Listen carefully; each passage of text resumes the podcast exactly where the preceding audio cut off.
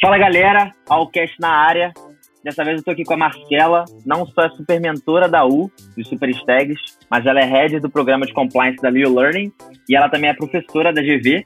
Então, é, é, ela estava dando aula para os próprios gestores que são clientes da U. Então, é uma oportunidade bem legal para trazer perspectiva para vocês, universitários. É, Marcela, super obrigado pelo teu tempo. Eu acho que para a gente começar já bem, é, fala um pouquinho como é que como é que começou essa sua interação com esse mundo de compliance e aí a gente vai desmistificando. Oi, Diego, tudo bem? Oi, pessoal da U. Bom, primeiro eu quero agradecer o imenso carinho sempre e é um prazer estar aqui com você, tendo esse bate-papo, falando um pouquinho mais sobre compliance, essa área que eu sou alucinada desde sempre, né? Bom, eu comecei minha carreira, eu sou formada em administração, e na própria faculdade, uh, eu como estagiária comecei estagiando na numa empresa de auditoria, né, no Big Four, na, na Ernest Young. Estava lá um dia na faculdade, tinha um cartaz lá, é, contrata-se estagiário, lá fui eu, para saber o que, que era auditoria externa. E por lá fiquei uh, por um bom tempo na minha carreira. E ali eu conheci o que, que era auditoria, auditoria externa, processos, e minha, minha paixão de compliance começou ali. Uh, ao longo da minha carreira, eu migrei para a área de controladoria, que também é um braço da, da, da de compliance. E, e por ali eu também comecei a perceber uh, alguns vieses da, da parte de controladoria estratégica e todo o planejamento estratégico de uma empresa. Uh, depois de um tempo, né, acho que em 2015, com todo o boom da Lava Jato aqui no Brasil, uh, veio à tona a necessidade das organizações uh, possuírem um compliance, porque não era tão comum em empresas nacionais, muito mais em multinacionais, muito mais em empresas, inclusive a parte de medicamentos, né, que é um pouco mais, uh, uma, uma, uma, indústria um pouco mais uh, sensível a, a, esse tipo de, de, de conduta de compliance. Então, ali começaram alguns, surgir alguns cursos, né, disseminar um pouco do, do, do tema, e eu fui uh, fazer um curso de curta duração, e realmente, quando eu entrei naquele curso, eu falei: é isso que eu quero para minha vida. É exatamente. Uh, eu me encontrei e, e comecei a, a, entrar e estudar um pouco mais a fundo desse curso uh, de curta duração. Eu migrei, fui para um curso de longa duração, fui fazer uma pós-graduação na USP. E por ali eu comecei a perceber que eu não, não é, que no, na teoria, né, e na prática, o compliance não é só ligado na parte de processos, procedimentos, estratégica, jurídico. Pelo contrário, o compliance, é, na minha linha do compliance humanizado, ele é muito mais ligado em pessoas, na cultura organizacional, no fit da cultura e quem que está uh, quem, está dentro da sua empresa, quem é a sua liderança, quem é o exemplo. Legal. E, e, Marcela, traz essa perspectiva assim do que, que é o compliance e o que, que é essa sua pegada de compliance humanizado, que eu acredito que tem uma pega muito mais legal e muito mais atual. É, esse tema ele é um pouco disruptivo, né? É, eu vou por uma outra linha de abordagem, que é o seguinte: o compliance, o termo compliance vem de comply, é um termo em inglês, que quer dizer que estar em conformidade. Para mim, estar em conformidade é um termo muito regulatório, muito juridiquês. É algo muito frio que você não consegue cativar e você não consegue atingir o seu colaborador. Exatamente o que você quer passar. Não sei se você sente a mesma coisa. Sim. Para mim, o compliance é muito mais um estilo de vida. Você é ou não compliance. Você na sua vida você já uh, consegue e você já faz compliance ao longo da sua vida sem até é, sem perceber. Por exemplo, eu sou uma mãe, né? Tenho dois filhos e eu dou exemplos aos meus filhos todos os dias. Então, a partir do momento que eu dou exemplo de ética, de forma ética, de condutas éticas aos, ao meu filho e como eu conduzo isso ao longo da minha vida, eu já pratico compliance, né? Então, o compliance humanizado, ao meu ver, é você ter uh, uma cultura de compliance dentro da sua organização. E essa cultura de compliance, ela tem quatro pilares, né? Ela tem um pilar que se chama governança corporativa, E o que, que é governança corporativa? Governança corporativa são estratégias de gestão para se garantir cada vez mais uma confiança e uma transparência das informações para os stakeholders. E hoje, cada vez mais, a gente precisa ter essa transparência e essa confiança nas informações. Por quê? Porque hoje, as pessoas que estão querendo investir em empresas, inclusive, por exemplo, em startups, elas precisam ter certeza de onde ela tá, de onde, com quem que ela está fazendo parcerias, de onde é que ela está investindo o dinheiro dela. Então, o compliance, o programa de compliance é uma dessas ferramentas estratégicas para uma governança corporativa, certo? Um outro pilar da minha cultura de compliance que eu digo é o planejamento estratégico. Você precisa entender qual é o planejamento estratégico da empresa, para onde a empresa quer ir, qual é o propósito dela, qual é o posicionamento dela. E daí é rimar e ter foco todo mundo da empresa para aquele, uh, para aquele, uh, para aquele ponto focal. Um terceiro pilar super importante é ter uma cultura muito forte. Através de um código de conduta muito bem realizado, através de uma cultura, de uma missão, de valores muito bem alinhados. E, claro, você não consegue fazer nada sem o maior ativo de uma empresa, que o maior ativo de uma empresa são os seus colaboradores, são pessoas.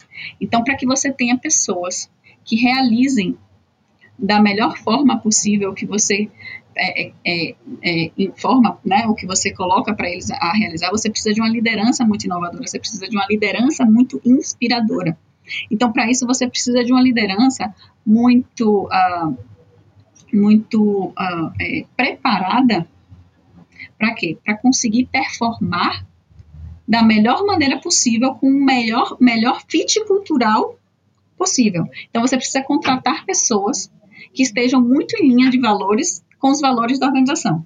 Senão, você não consegue fazer o quê? Liderar pelo exemplo. E na vida, Diego, você só consegue liderar pelo exemplo. Você só consegue fazer com que uma pessoa faça o que você quer, que a pessoa faça o que está descrito numa cultura organizacional, se você for essa pessoa, se você for o exemplo dessa de, é, para esse para esse colaborador. Isso, isso, é muito legal porque eu bato muito nessa tecla que o meu gestor me moldou, né, na época do estágio.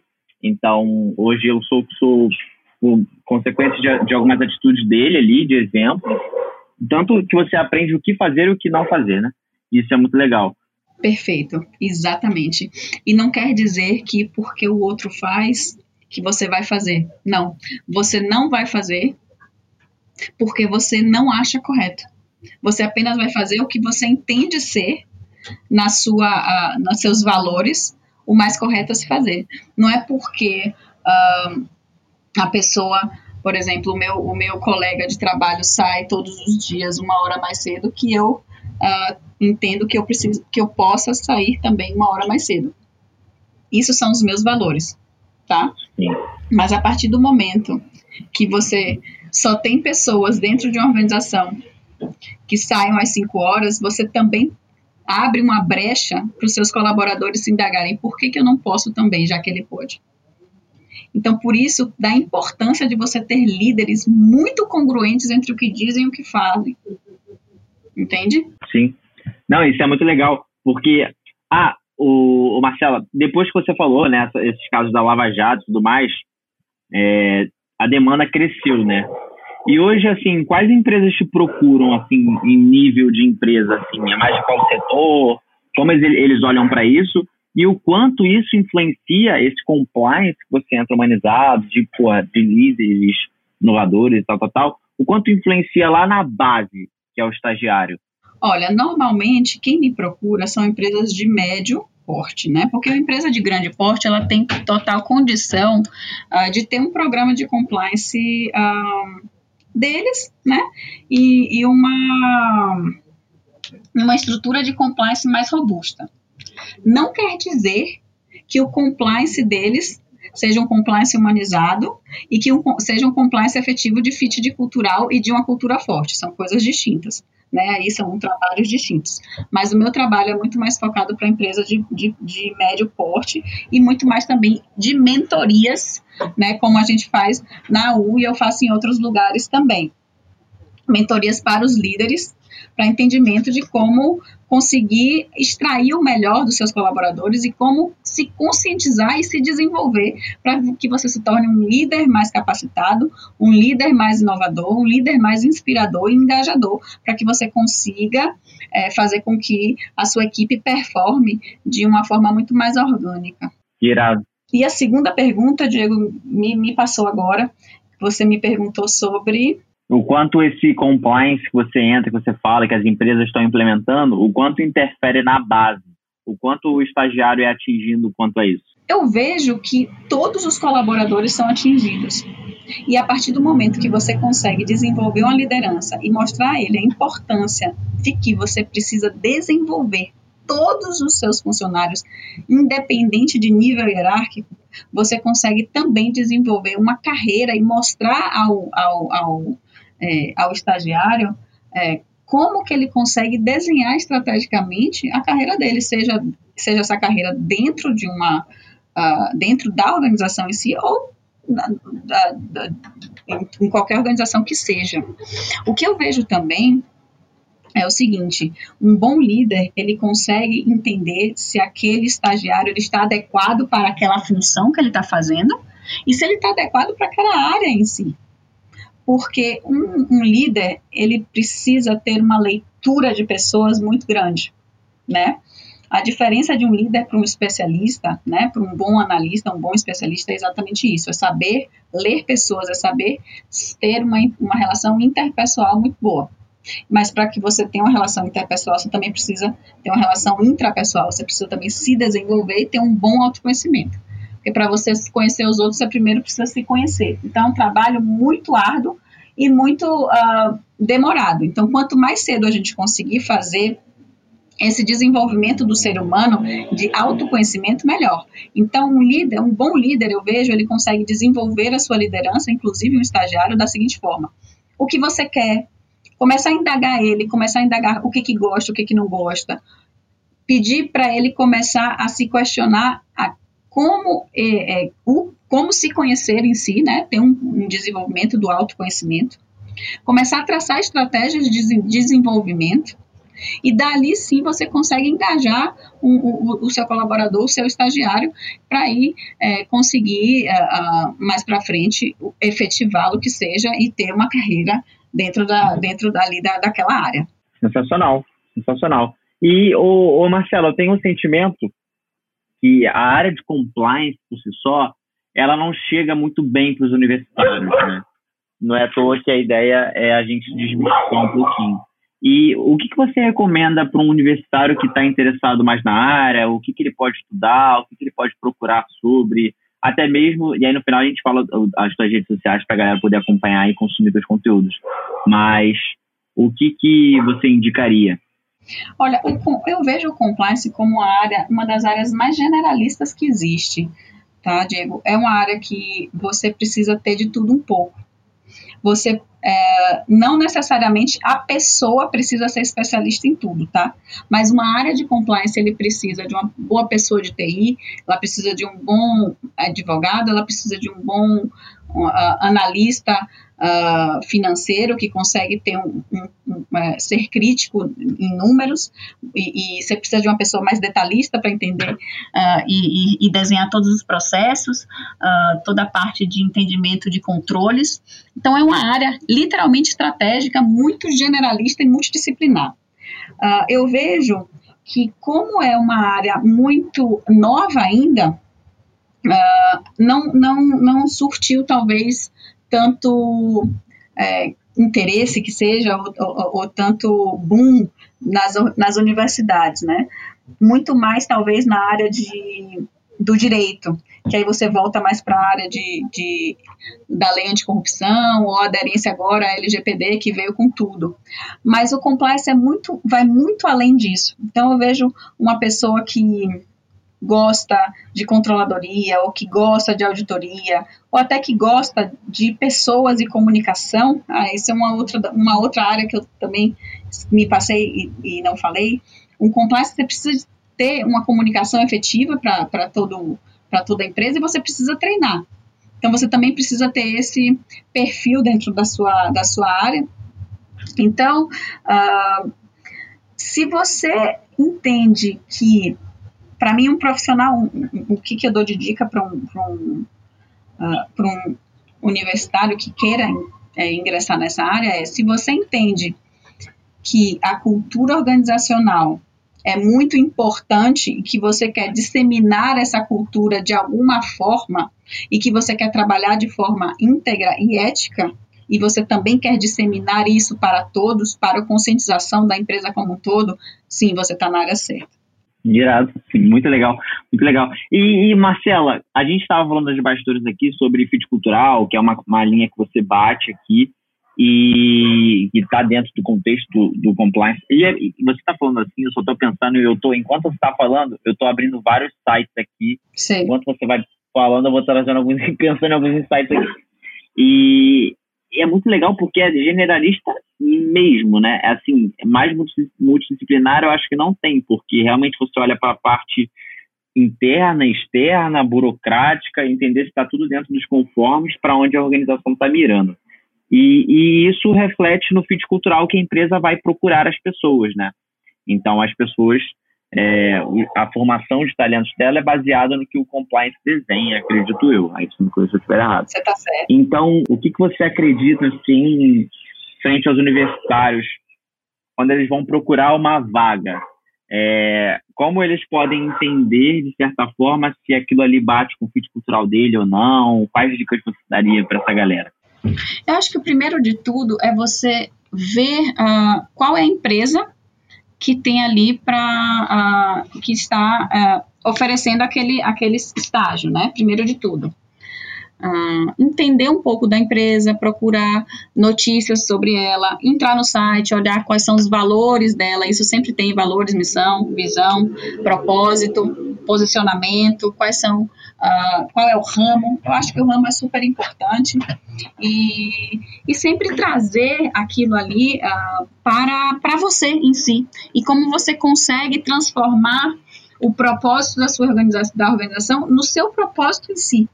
Por exemplo, Atualmente, é, eu assumi uma área financeira de uma empresa que administra hospitais, né?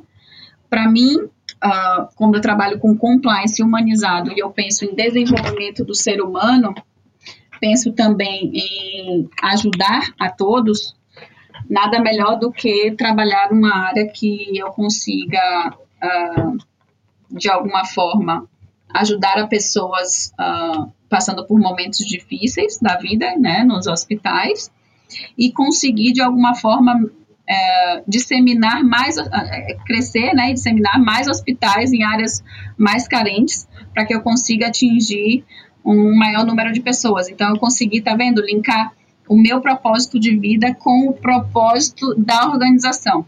Dessa forma, você consegue ter muito mais engajamento no seu trabalho, né?